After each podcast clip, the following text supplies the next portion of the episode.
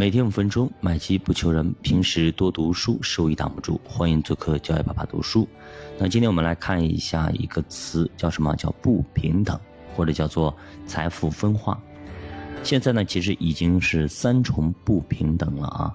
首先是收入不平等啊，财富不平等，机会不平等。那有人做过统计啊，目前啊，百分之十的富人的人口平均收入。是最贫穷的百分之十人口的九倍。如果只统计最顶尖的千分之一，那么差距就会更加大。二零一三年，美国千分之一的人口拥有美国百分之二十二的财富，前百分之三的人口占据了百分之五十四的财富。而在收入方面呢，就更加夸张。那么前百分之一的国家创收者获得了百分之九十五的收入增长率，就是说啊。你要是不做到全世界的百分之一去，那么你的收入就基本上很难增长。全世界人口七十五亿，那么你得排名在七千五百万以内。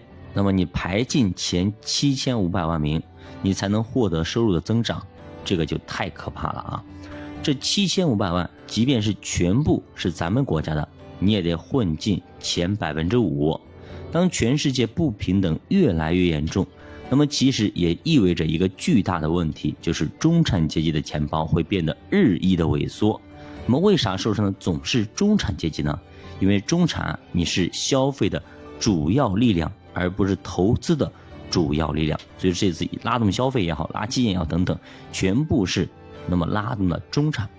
你把太多的收入用来买车、买房、日常消费，它的最后的结果是不断的吃掉了你的现金流。最后，你发现消费越来越贵，随着年龄的增加，赚钱越来越不稳定，越来越难。而穷人本身就很穷，所以呢，也没有下降的空间了。我买不起，我不买。而富人呢，则拿出更多的钱去做投资。随着产品价格的提升，所以富人的现金流也越来越多，自然也就越来越富。那么，其实呢，就是未来你想要变得越来越富。还是变得越来越穷，其实取决于你现在，你把多少资产去做了投资。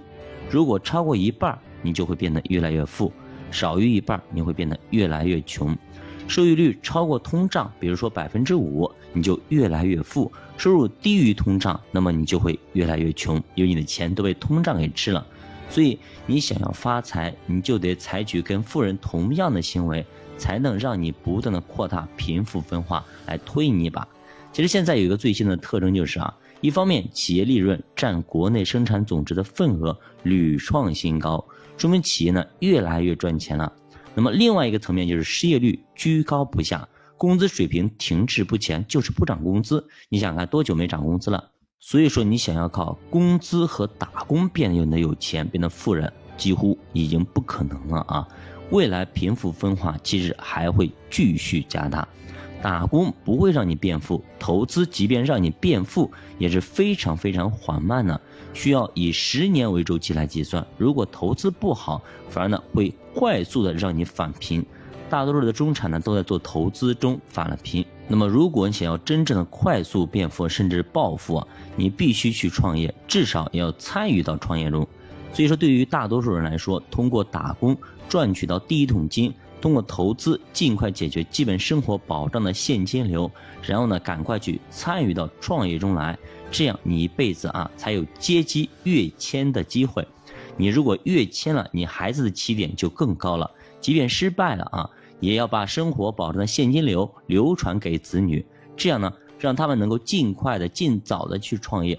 只要有一代人赶上了风口，那么你整个家族就会快速的实现跃迁。那么，其实，在美国啊，贫富差距也非常非常明显，甚至呢比我们国家还要严重，因为他们还会涉及到种族问题。根据研究呢，二零一零年之后呢，家庭平均收入增长平均值是百分之四，而中产收入呢下降了百分之五，也就是说，收入集中增长在了富裕的家庭里面。白人家庭收入已经是黑人家庭收入的十三倍，那么这个数字还在继续的扩大，继续恶化。随着未来的科技进步，那么高技术人才会从中越来越受益，甚至做到赢家通吃的地步。也就是说啊，你想要啊收入增长，就得提高自己的知识水平，而提高自己的知识水平又特别特别费钱。比方说，你想要当医生，想当律师，那前面砸的钱是不要不要的，太贵了学费啊。最后就变成了只有精英教育才能培养精英，穷人虽然只能够享受教育，但是跟人家精英教育已经不是一回事了。咱打个比方，比方说你上完了职高，对吧？那么你只能掌握了技能，你去工厂里当个工人，不并不能说明你掌握了技术。所以在这种高技术大趋势之下，其实中产的风险就是越来越大，并不是释放焦虑，而是告诉大家啊，必须得想明白。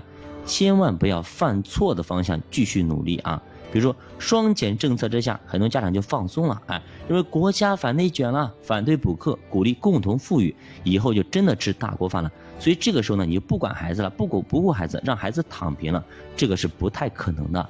你要真是这么想，其实是非常非常危险。社会的竞争永远是人和人的竞争，你不卷别人，就会被别人给卷走你。因为经济高速增长结束了，剩下的就是存量财富的争夺战。那么很明显啊，一定是精英们多吃多占。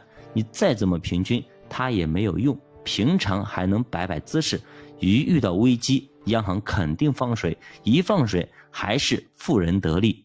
所以还是那句话，自然法则啊，物竞天择，适者生存。九八读书陪你一起慢慢变富，我们下节再见。